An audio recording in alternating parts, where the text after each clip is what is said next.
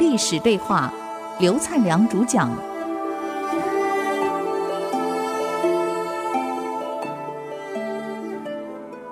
谈到这个项羽，也有他的特工人员了。哎，这调查的宋义你在干嘛的？回来跟项羽报告了，将军，不妙哎！这个宋义要送他儿子去齐国当宰相，明天要出发啊。所以就为了没有安排好，他把大兵守在安阳不动，整整四十六天呢，粮食都带尽了，他就专心在安排他儿子的事情，明天就出发了。项羽一听，可恶啊！他如此叛国，不为楚国，为齐国，是为了他的孩子，叛国的行为，项羽忍无可忍了。啊！范增在旁边拉住项羽：“你要干什么？”亚父也不用管我，这个事情不能不处理。哎呀，羽儿，你不能这样。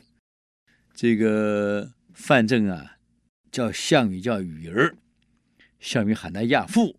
羽儿，你不能冲动啊，要顾大局。亚父，我已经不能再容忍了。四十六天来，我一直忍住这一口气，难道我忍的还不够吗？冲进去了，去找上将军去了，直接冲到军帐。这个宋义还不了解项羽来干什么，还一副很不在乎的样子。我是上将军，你要干什么啊？我下令过，我令斩。项羽说：“是该斩。”剑一抽，一挥就挥下去了，当场把宋义给斩掉了。我们讲力拔山兮气盖世，那是项羽，身长将近一丈，古代的一尺是二十三公分哎，项羽身高近两米三，力能扛鼎啊！你看我们那个妈祖庙，你知道哈，前面那个拜拜那个鼎啊，他可以一手单手提提起来。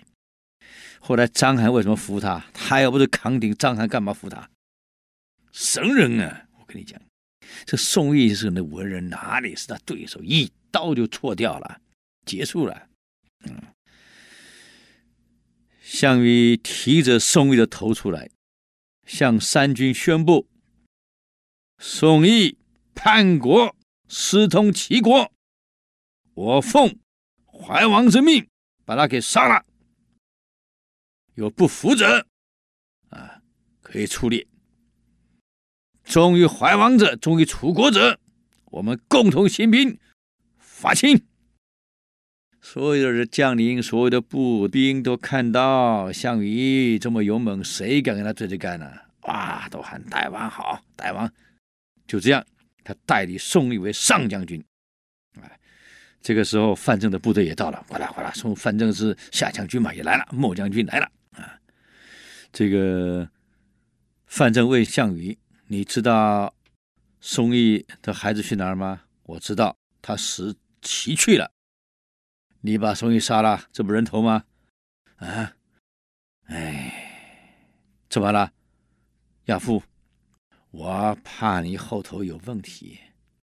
我看你气冲冲的冲出来，我就派了我一支一支部队去拦截宋义的孩子，这是他的人头。我连他一起杀了，这样一来，我们没有后顾之忧，就安心讨秦。所以就这样，部队统一由项羽整理以后，过了河，一过河，项羽把所有的船集沉，把所有烧饭的锅打破，灶拆掉。啊，我想我们中国人有一句成语叫“破釜沉舟”，就这个，项羽过河以后破釜沉舟，啊。向所有的部队宣布：我们现在已经身临绝境，只有与秦军决一死战以求生路，别无侥幸，别无他途，也没有机会了。败了，我们全死在这儿；赢了，我们就胜利了，我们就生存了。这所有部队一看，船也沉了，锅也破了，啥都没了，每个人带三天干粮，出发了。这个讲到干粮，我才想到一件事情：他们古代做行军打仗啊，干粮吃什么？大饼，一人带两三片饼，吃两三天啊，湿的吃啊，不是做米做饭，那个没办法带的。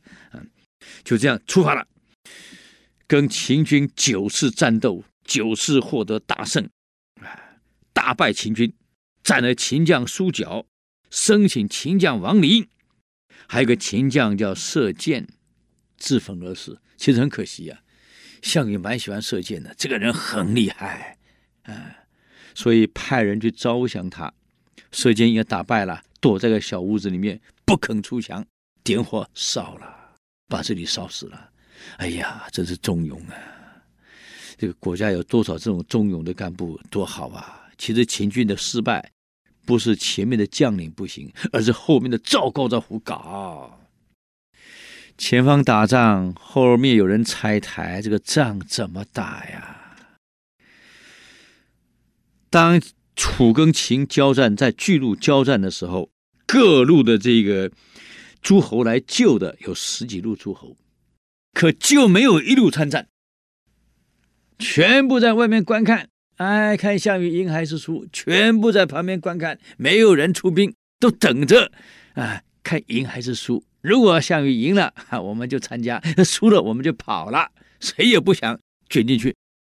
就他们在上面看到项羽的部队，哇呀，不得了，那是勇猛啊，一敌十啊，啊，不要命啊！再看到项羽带着那一把刀，一个人冲进去，如入无人之地啊，无人能挡啊，吓坏了。等到项羽打胜仗以后，所有部队才来。觐见项羽，每个部队的将领诸侯都跪在地上，爬去迎你，爬进去，不敢正视项羽。你看看，后来项羽在灭秦后，在封发为王的时候，这一批将领为什么项羽很瞧不起他们？我在巨鹿打仗，你们在干什么？现在我封你们，就像一群疯狗、野狗要食物，我丢两块让你们吃吃而已。封王虽然是封了，可是带着鄙视的心态去封这些人啊！你看看，哎，反而封刘邦是封到这个，我们都知道封到巴蜀去了。当时范正利用这个鸿蒙宴，本来要杀刘邦的，可没杀成。反正范正怎么看，将来能危害项羽的，就是你刘邦。既然鸿蒙宴没杀成，一计没成，我再来一计。看了地图，巴蜀之地，你看那个“巴”怎么写？虫字边，蜀虫字边，连那里的老百姓生活跟虫一样，很难生存。秦人下放就放到巴蜀，一天都放到巴蜀，大哭啊，因为很难生活呀。他告诉项羽，把刘邦封到巴蜀去。项羽说：“那去了会怎么办？”就是死路一条，没救了。项羽说：“那他怎么进去？没路，根本没路，只有栈道。所以他们的部队都是从江东一片带过来的，江苏一带过来的。要到巴蜀去，肯定很多人会逃兵。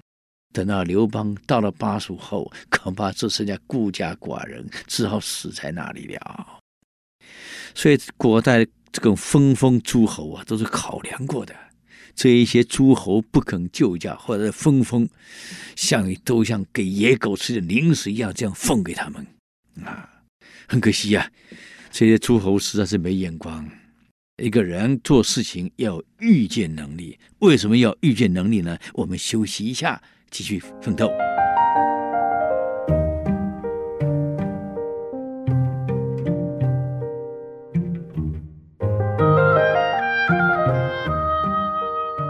刚谈到一个管理者一定要预见能力。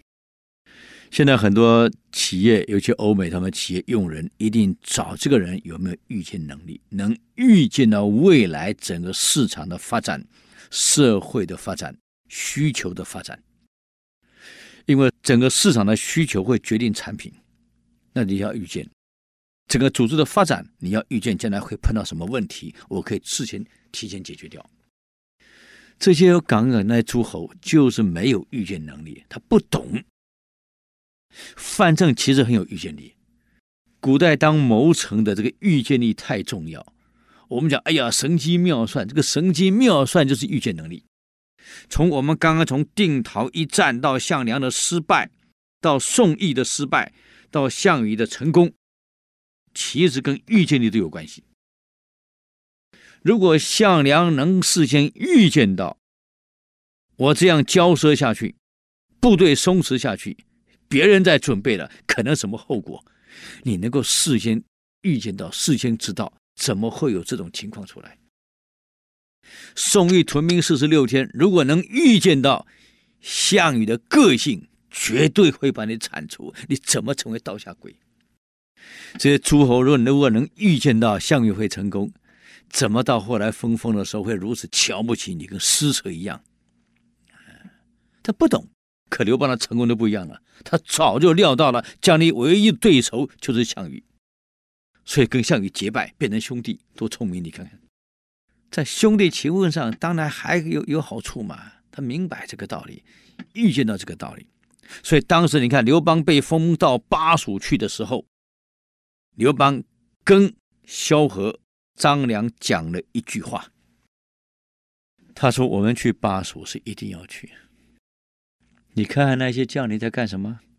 什么灌婴啊、周勃啊、卢管啊，哎呦，樊哙呀，吵得天翻地覆，不去，了不得事情不去，找项羽算账。他跟张良、萧何说：“我很难过呀，他们永远不会了解战略部署的重要，战略得看得远啊，是长期的呀。”战术是短暂的呀，所以这个就是预见能力。在战略上，你怎么样做长期部署？我怎么样运作下去？张良说了，这个事情要不要给将领们解释？刘邦说，他们听得懂吗？他们听不懂。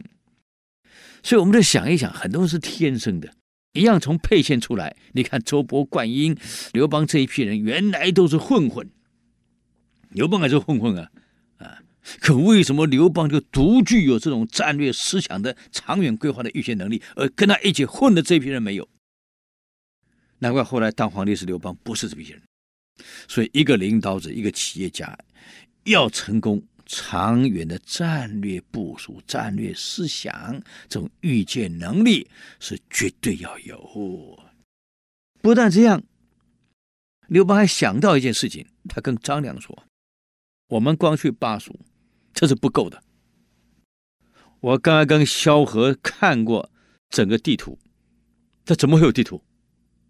当他拿下秦桓公的时候，他很感谢萧何。萧何做了一件事儿，什么事儿？把所有地图、史籍、所有文献通通搬走了。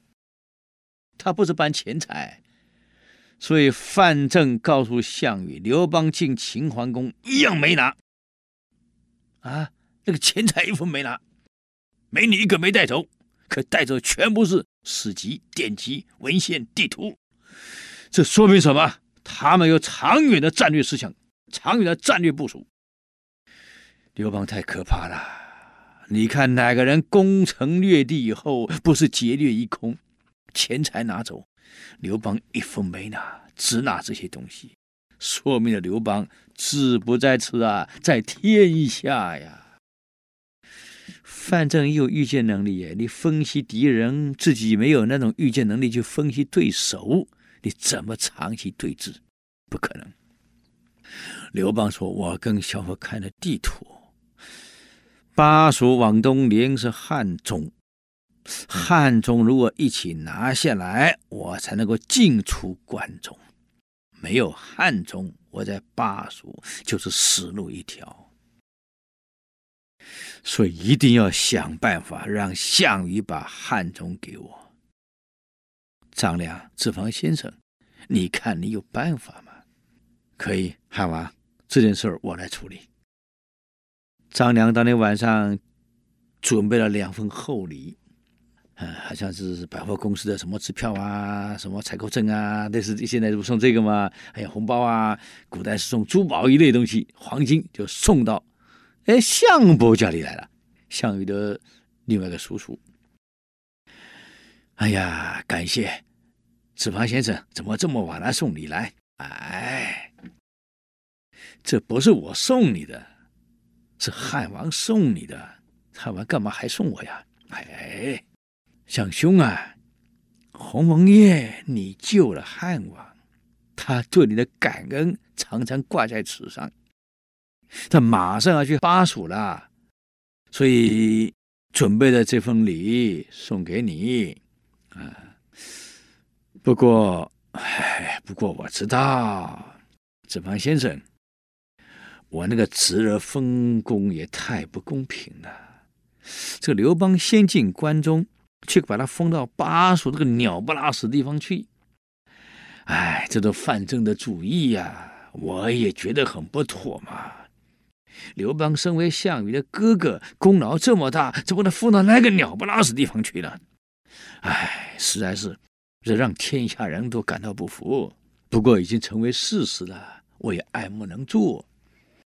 项兄，我来。是希望你帮一件事儿，不是改变大王的主意。那要什么？是不是把连在巴蜀那块汉中，干脆也给刘邦算了？这样一来，让天下人不会讲话；二来，反正刘邦也到巴蜀去了，啊，是遵从了项羽的命令，也没有违令嘛。三来，皆大欢喜，让刘邦也高兴嘛，多块汉中。而汉中那个地你也晓得，跟巴蜀没两样，都是不毛之地，都是狗不拉屎地方嘛。